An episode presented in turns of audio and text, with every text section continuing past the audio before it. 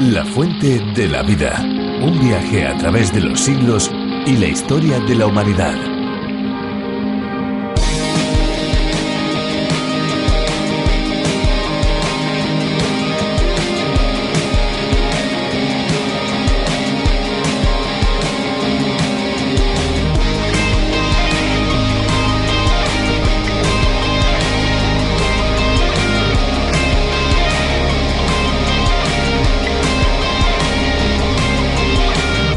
Los glaciares de las montañas rocosas canadienses desaguan con su particular color gracias a la erosión de los suelos rocosos para terminar alimentando ríos, arroyos y lagos de agua turquesa. En el marco de un panorama de montaña y bosques de coníferas terminan por conformar uno de los paisajes de montaña más bonitos del mundo. Hola amigos, bienvenidos a la Fuente de la Vida.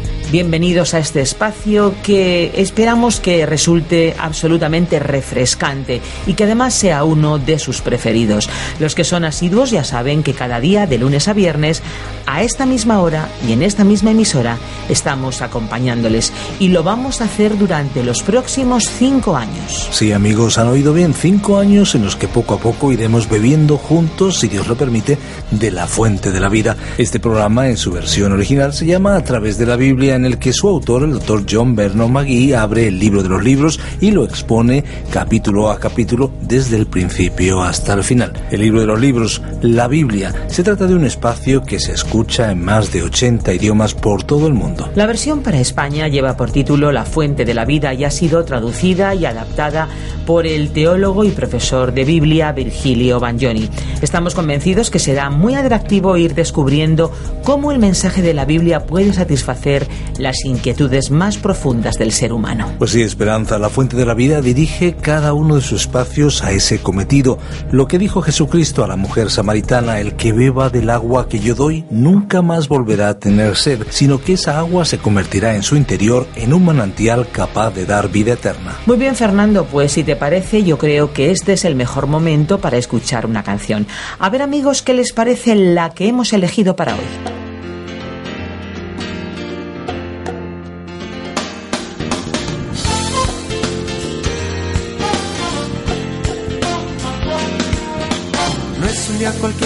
Que ha nacido hoy.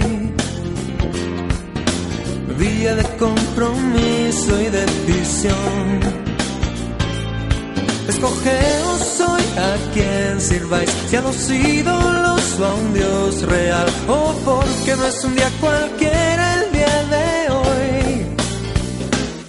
Y has mirado bastante como espectador, pero ahora decides tú caminar en la sombra de tu oscuridad o ser hijo de la luz. Yo he escogido la alegría de ser suyo nada más. No me importa lo que escojan los demás.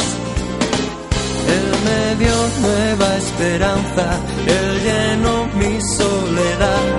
En Jesús obtuve vida y verdadera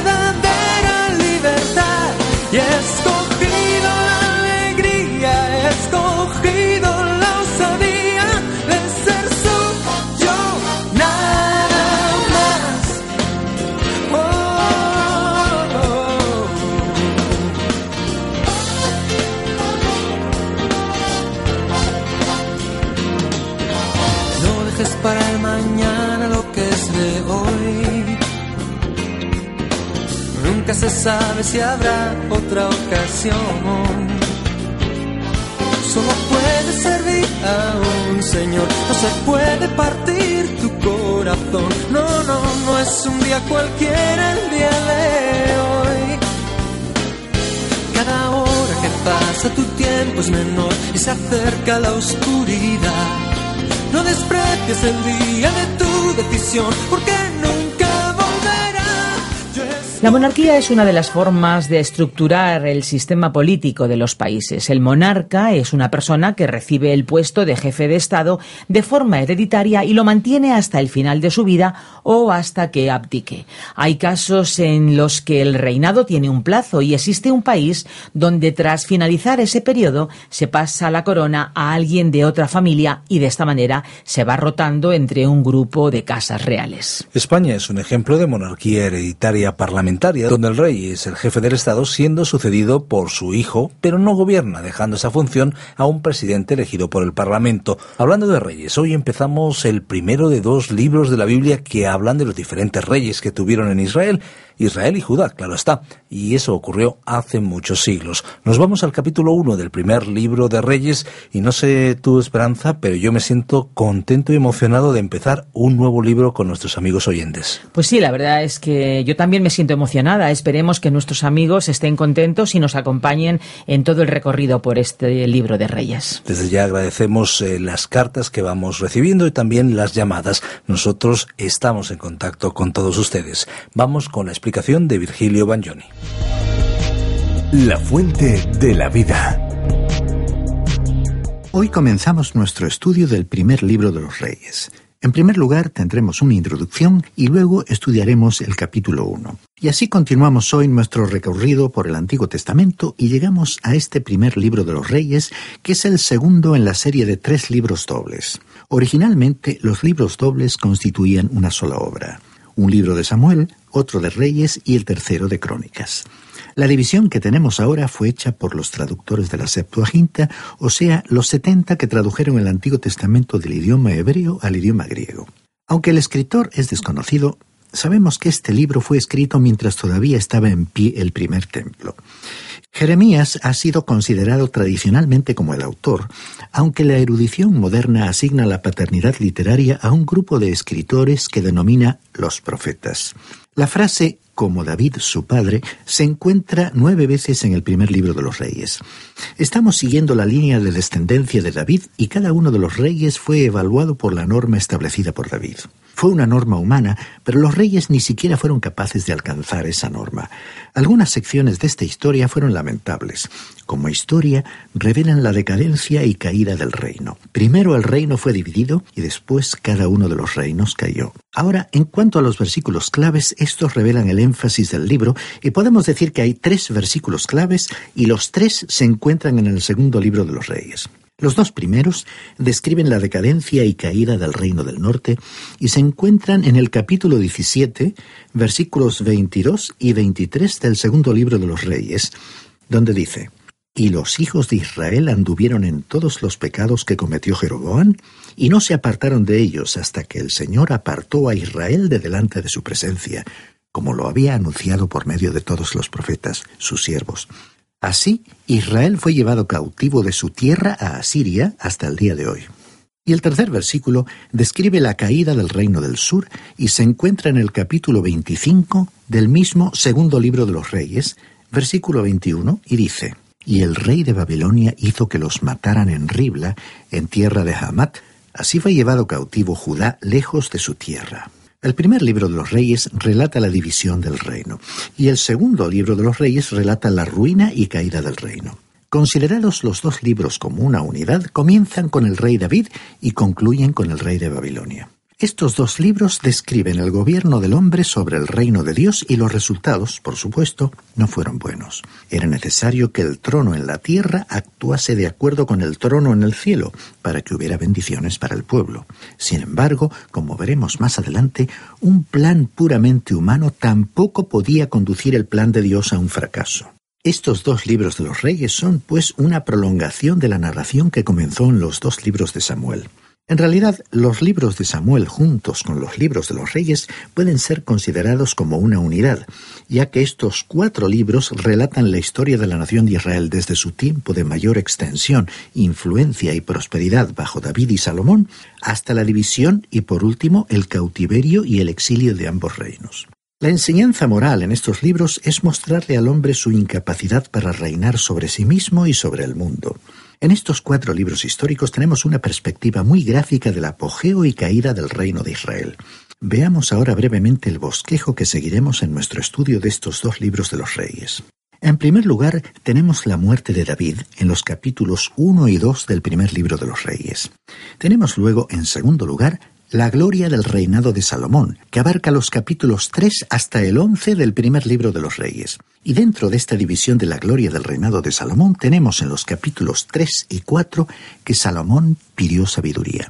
Los capítulos 5 al 8 nos hablan de la edificación del templo. Los capítulos 9 y 10 nos describen la fama de Salomón y el capítulo 11 nos narra las dificultades y la muerte de Salomón. En tercer lugar, tenemos la división del reino, que abarca desde el capítulo 12 del primer libro de los reyes hasta el capítulo 16 del segundo libro de los reyes. Ahora, en cuarto lugar, tenemos la cautividad de Israel por Asiria, que se encuentra en el capítulo 17 del segundo libro de los reyes. Y en quinto y último lugar, tenemos la decadencia y la cautividad de Judá por Babilonia, que abarca los capítulos 18 al 25 del segundo libro de los reyes. Este es pues el bosquejo que seguiremos en nuestro estudio de estos dos libros de los reyes. Estamos pues listos ya para comenzar el capítulo 1 de este libro. El tema es el golpe de estado de Adonías y la coronación de Salomón como rey. Al ser estos libros una continuación de la narración anterior de los libros de Samuel, en este capítulo se relatan los siguientes eventos. David en su ancianidad fue cuidado por Abisac. Adonías intentó usurpar el trono. David renovó su juramento a Betsabé y entonces Salomón, por nombramiento de David, fue ungido por Sadoc y Natán. El pueblo triunfó. Adonías huyó a los cuernos del altar y luego fue despedido en paz por Salomón. El capítulo comienza con un versículo triste. Leamos pues el primer versículo de este capítulo 1 del primer libro de los reyes, que comienza a hablar de la debilidad de David y el complot de Adonías. Cuando el rey David era viejo y avanzado en días, lo cubrían de ropas, pero no se calentaba. David era un hombre ya anciano. Es difícil pensar en él como un anciano. Siempre pensamos en David como un joven pastor. Es difícil pensar en él ahora como un anciano senil que necesitaba asistencia especial. Su hijo Adonías se aprovechó de esta condición y trató de apoderarse del trono haciéndose rey. Por supuesto, esta acción no estaba de acuerdo con el plan de Dios y hubo una larga serie de intrigas. La intriga, a propósito, fue una de las características del reino de David. Veamos ahora quién era Adonías.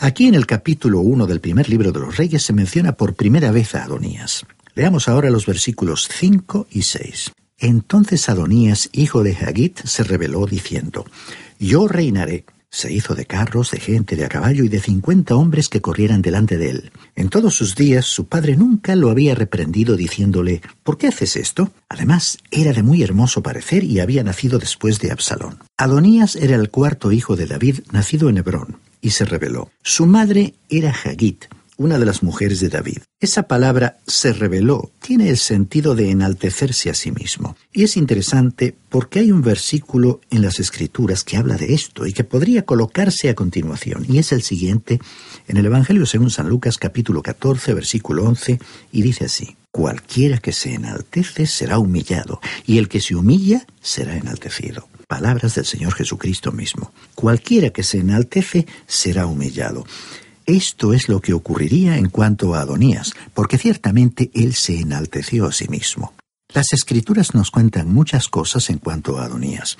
Era un joven muy orgulloso, tenía muy alto concepto de sí mismo, era engreído y nos es posible encontrar en él algunos de los mismos rasgos que tenía su medio hermano Absalón, que como usted recordará había encabezado una rebelión contra David. Y ahora Adonías también habría encabezado una rebelión contra su padre si no se hubiera hecho algo para evitarla. Ahora, David nunca tuvo fama de ser un padre que disciplinara a su familia. Mantenía una vida familiar bastante desorganizada. Una especie de caos organizado reinaba en el palacio de David, y Adonías simplemente se aprovechó por completo de la situación. Él era hermano de Absalón, y esto nos dice mucho en cuanto a él. David nunca lo reprendió. Cuando hacía lo malo, creemos que David simplemente consentía con una sonrisa, así como lo hacen los padres indulgentes de hoy. Continuemos ahora con el versículo 7 de este capítulo 1 del primer libro de los reyes. Adonías se había puesto de acuerdo con Joab, hijo de Sarbia, y con el sacerdote Abiatar, los cuales lo ayudaban. Joab, el general o ministro de defensa que había sido leal a David por muchos años, entonces entregó su lealtad a Adonías. Se puede comprender su situación. Estaba cuidando de sí mismo y preparándose para el futuro. David ya era un anciano y dentro de poco moriría, y Joab quería asociarse con el grupo triunfante, y el único que se presentaba para apoderarse del trono era Adonías. Joab había influido muchísimo en el palacio y en la corte de David. Había sido el hombre de confianza de David desde el mismo principio, y creemos que había sido muy leal a David. Y no creemos que ni siquiera en este momento hubiera permitido que Adonías alzara su mano contra David, pero deseaba que alguien llegara entonces al trono. Y ninguno de los otros hijos de David parecía ser un candidato probable. Ahora, esto nos parece interesante, porque no creemos que Joab habría elegido a Salomón como futuro rey. Creemos que David quería que Absalón fuera su sucesor y no Salomón. Después de todo, probablemente David hasta consintió con una sonrisa cuando Adonías dio algunos pasos para llegar al trono, pues se parecía mucho a Absalón. Observemos, sin embargo, que había algunos que no estaban de acuerdo con Adonías como rey. Leamos el versículo 8 de este primer capítulo del primer libro de los reyes. Pero el sacerdote Sadoc, Benaía, hijo de Joiada, el profeta Natán, Simei, rey y todos los grandes de David no seguían a Adonías. Vemos también que Adonías organizó un banquete. También en aquella época este era un buen medio para obtener el apoyo de gente para un proyecto. Leamos el versículo 9. Mató Adonías un día ovejas, vacas y animales cebados junto a la peña de Tzohelet, que está cerca de la fuente de Rogel, y convidó a todos sus hermanos, los hijos del rey, y a todos los hombres de Judá, siervos del rey.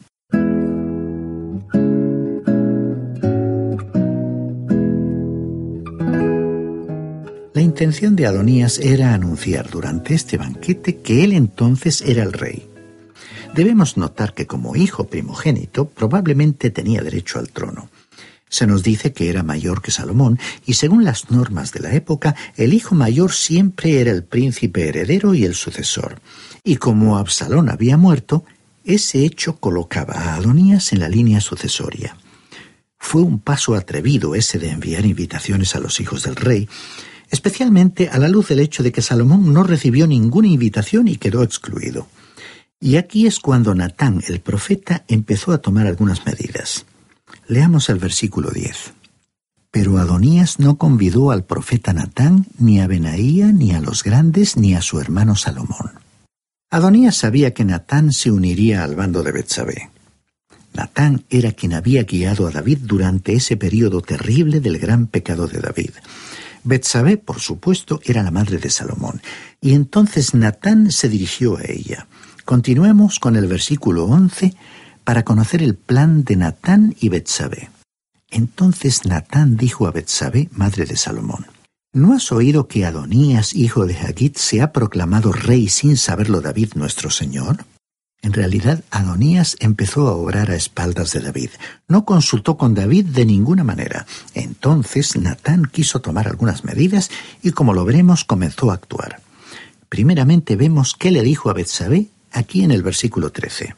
Ve, preséntate ante el rey David y dile, Rey y Señor mío, ¿no juraste a tu sierva diciendo, Salomón tu hijo reinará delante de mí y él se sentará en mi trono? ¿Por qué pues reina Adonías? Cuando nació el segundo hijo de David y Betsabé, ya que el primer hijo había muerto, David le había jurado a Betsabé que ese hijo sería el próximo rey. Ese hijo era Salomón, pero en ese momento era evidente que David no estaba haciendo nada para convertirle en rey.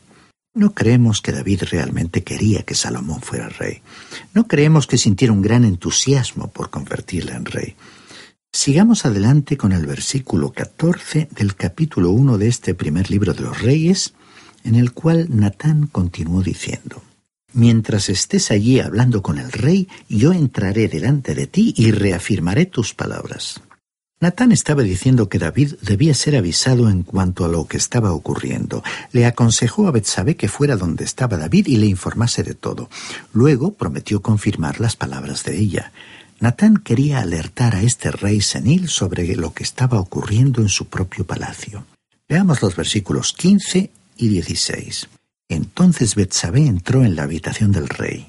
El rey estaba muy viejo y Abisag la sunamita le servía. Betsabé se inclinó e hizo una reverencia al rey.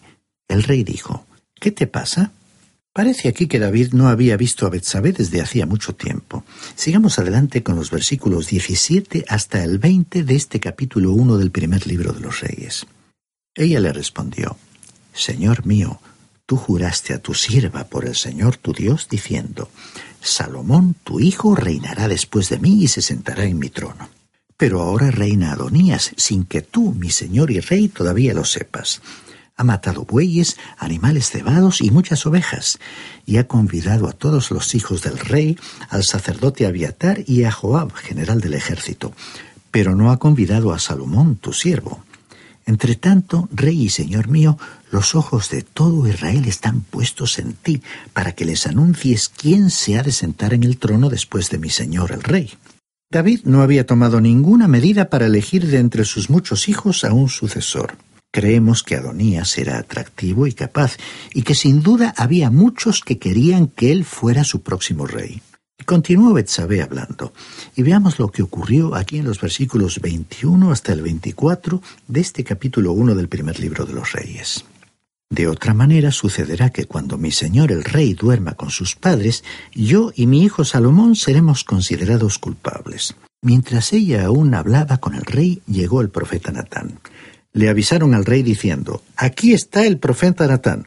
Cuando él entró donde estaba el rey, se postró delante del rey rostro en tierra y dijo, Rey y señor mío, ¿has dicho tú, Adonías reinará después de mí y se sentará en mi trono? Natán y Betsabé quisieron saber si David era quien había elegido a Adonías para reinar después de él o no. Y David, por supuesto, declaró que no lo había elegido. Luego David contestó sus preguntas. Leamos los versículos 28 hasta el 30. El rey David respondió diciendo, Llamadme a Betsabé. Entró ella a la presencia del rey y se quedó en pie delante de él. Entonces el rey hizo este juramento. Vive el Señor, que ha redimido mi alma de toda angustia, que como yo te he jurado por el Señor, Dios de Israel, diciendo, Tu hijo Salomón reinará después de mí y se sentará sobre mi trono en lugar mío, Así lo haré hoy. Cuando David habló a Betsabé en cuanto a Salomón, observemos que dijo tu hijo en lugar de decir nuestro hijo. Creemos que David no estaba muy interesado en este joven. Avancemos con los versículos 31 al 33 de este capítulo 1 del primer libro de los Reyes. Betsabé se inclinó ante el rey con su rostro en tierra y haciendo una reverencia al rey dijo, Viva mi señor el rey David para siempre. Y el rey David dijo, Llamadme al sacerdote Sadoc, al profeta Natán y a Benaía, hijo de Joiada.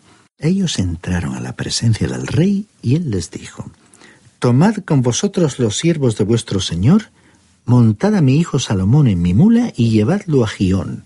La mula era un animal sobre el cual montaban los reyes, mientras que el caballo era el animal de guerra.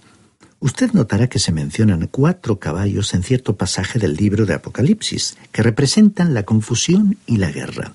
La Biblia nos presenta al Señor Jesucristo regresando a esta tierra montado sobre un caballo blanco, lo cual también nos habla de guerra. Vendrá para reprimir toda la rebelión que ha habido en la tierra y ante él se doblará toda rodilla. Cuando el Señor vino a la tierra por primera vez, no vino para luchar, sino para ofrecerse a Israel como el Mesías. Vino para traer paz a las almas que confiaran en Él. Y recordemos que montó sobre un asno para entrar en Jerusalén. Ese era el animal sobre el cual montaban los reyes. Vemos que entonces se trajo a la propia mula de David y Salomón iba a montar en ella. David también les dio algunas instrucciones adicionales que vemos aquí en los versículos 34 al 37.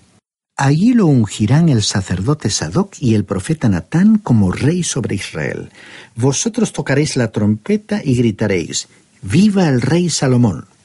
Después iréis detrás de él y vendrá a sentarse sobre mi trono y reinará en mi lugar, porque lo he escogido para que sea príncipe de Israel y de Judá. Entonces Benaía, hijo de Joyada, respondió al rey, Amén, así lo diga el Señor, Dios de mi Señor el Rey.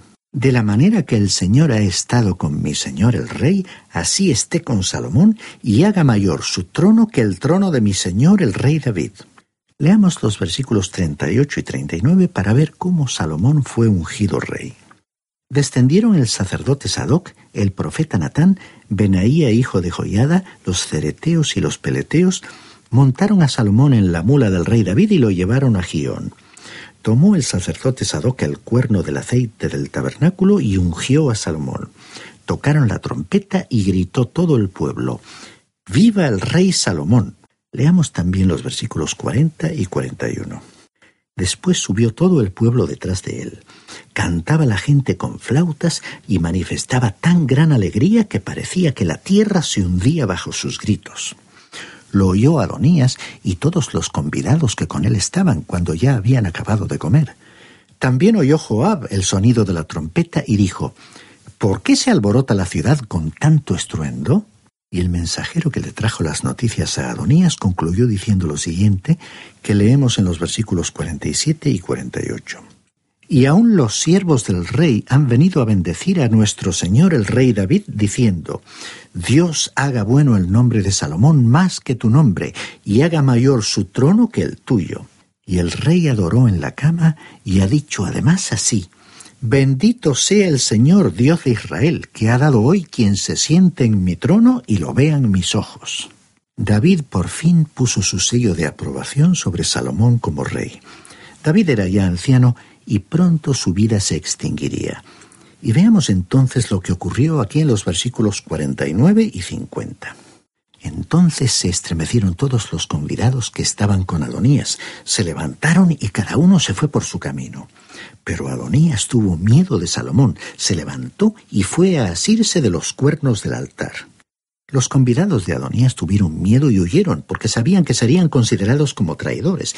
Y entonces Adonías, temiendo por su vida, huyó al santuario del tabernáculo para buscar asilo. Ahora, los cuernos del altar eran el único lugar donde un fugitivo en aquel tiempo podía encontrar seguridad para proteger su vida de sus perseguidores.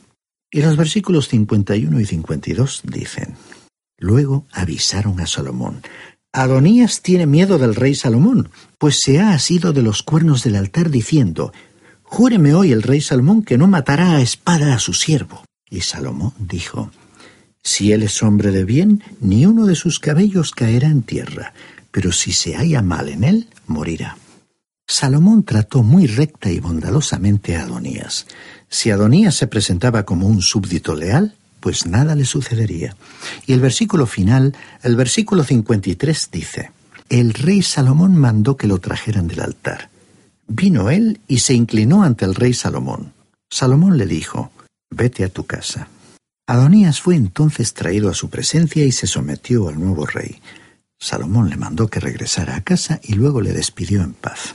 Hemos visto, pues, que en aquellos días en los cuales el rey David, por su edad, se hallaba en un estado de senilidad y relativo aislamiento, Dios controló las circunstancias y los planes humanos que podrían entorpecer sus propósitos con respecto a la sucesión y descendencia del rey. Es que el mismo David, a pesar de sus errores y seguramente a causa de ellos, se había encomendado a la dirección de Dios. Por ello pudo decir en su Salmo 37, versículo 5, Encomienda al Señor tu camino, confía en Él y Él hará. Y en otras palabras, como dice otra versión, pon tu vida en las manos del Señor, confía en Él y Él vendrá en tu ayuda. Estimado oyente, esperamos que usted también entregue su vida en las manos de aquel que por medio de la obra de Jesucristo en la cruz puede hoy tomarle en sus manos, guiarle por el camino de la vida, protegerle y fortalecerle, llenar de significado su vida en este mundo y luego conducirle a la vida eterna.